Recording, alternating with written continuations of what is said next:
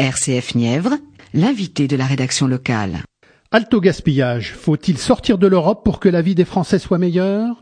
C'est la question que nous posons à François Asselineau, président de l'Union populaire républicaine, un parti politique qui prône la sortie de la France de l'Europe, de l'euro et de l'OTAN. Alors François Asselineau, votre parti vise quel objectif sérieux? Ben, Sérieusement, c'est de rassembler l'ensemble des Français, qu'ils soient du centre, de droite ou de gauche, euh, pour faire sortir la France de l'Union européenne, de l'euro et de l'OTAN.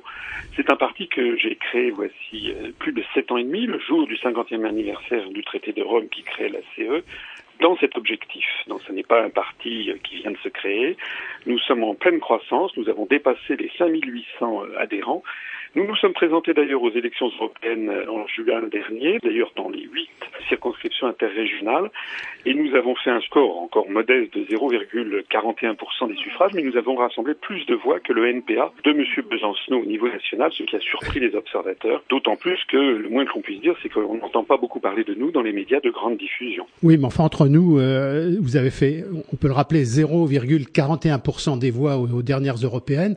Vous espériez euh, au moins trois ou quatre fois plus non, parce que nous ne passons jamais dans aucun média de grande diffusion. Nous ne nous développons que grâce à Internet. Ça devrait d'ailleurs mettre la puce à l'oreille de vos auditeurs. Comment se fait-il qu'un mouvement comme le nôtre, qui est parfaitement serein, et qui est réputé maintenant sur Internet et qui est suivi d'ailleurs par tous les partis politiques et beaucoup d'observateurs, notamment des journalistes, nous sommes réputés pour la qualité de nos analyses. Comment se fait-il que nous n'avons jamais accès aux médias de grande diffusion pour débattre sereinement des sujets que nous venons d'évoquer?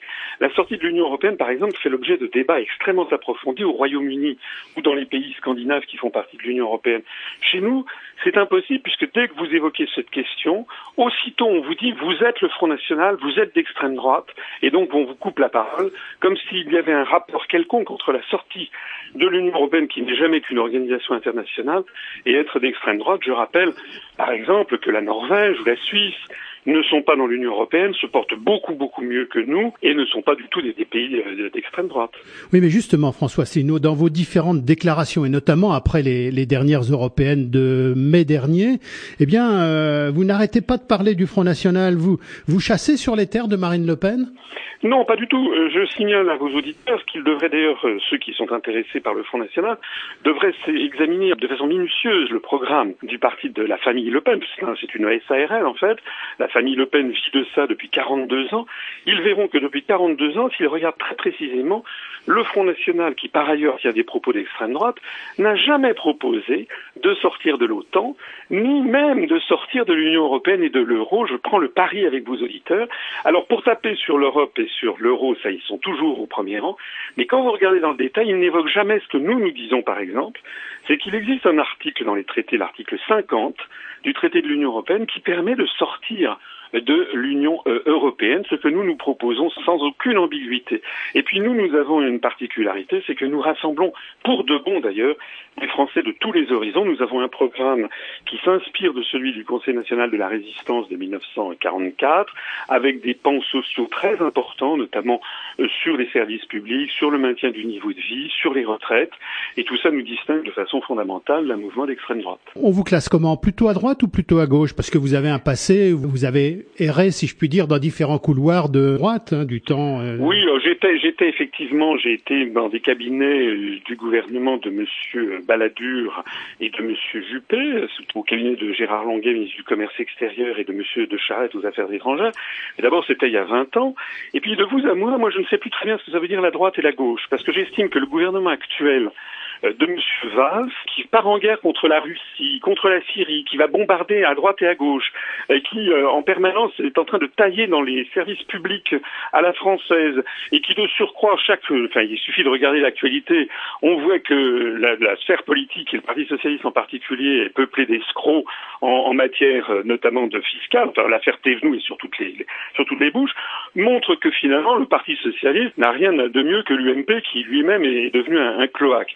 Nous, nous sommes un mouvement de libération nationale qui rassemblons pour de bon les Français qui en ont assez et qui ne veulent pas par ailleurs être taxés d'extrême droite. Nous avons donc d'ailleurs chez nous une majorité maintenant de nos adhérents qui viennent de la, de la gauche, notamment, et même parfois de l'extrême gauche, et qui se retrouvent dans ce parti politique qui délibérément met de côté les sujets qui divisent. Par exemple, sur les sujets de société, eh bien, nous ne prenons pas position, par exemple, sur toute une série de sujets qui ont agité la population.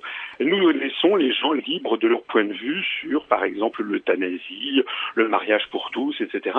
Nous, nous considérons que ce sont des sujets qui ont leur importance et qui sont des sujets de second ordre par rapport à la, au sujet fondamental. Il faut que les Français récupèrent leur souveraineté le national, leur indépendance nationale pour fixer eux-mêmes leur politique. Sinon, eh bien, sinon nous allons être euh, non seulement appauvris, mais notre pays risque même d'être démantelé avec la politique d'Europe dite des régions. François Sinois, un dernier mot. Manuel Valls vient de marteler à sa famille politique que le Front National est aux portes du pouvoir. C'est un sentiment que vous partagez? Mais non, ça, ça fait partie. Euh, vous savez que d'ailleurs, c'est un sondage de l'IFOP, et vous savez que le directeur des études de l'IFOP est le frère de Florian Philippot, le vice-président du Front National. Si M. Valls avait peur du Front National, il lui accorderait le même traitement qu'à l'UPR, notre mouvement, c'est-à-dire qu'il n'en parlerait jamais et les médias n'ouvriraient jamais leurs antennes, les médias de grande diffusion, à Madame Le Pen et, et aux gens qui sont avec elle. Voilà, le Front National, c'est un chiffon rouge que l'on agite très régulièrement pour neutraliser environ 15 à 20 de la population dans un parti qui est le spécialiste des dérapages réguliers. À chaque fois, on nous annonce que le Front National va faire des scores extraordinaires. Et puis à chaque fois, je ne dis pas qu'il fait de mauvais scores, il fait des bons scores, mais à chaque fois, les résultats ne sont pas à la hauteur de ce qui avait été annoncé. Ce qu'on appelle la percée du Front National, en fait, elle n'existe qu'en pourcentage des votants, mais pas du tout en pourcentage des inscrits.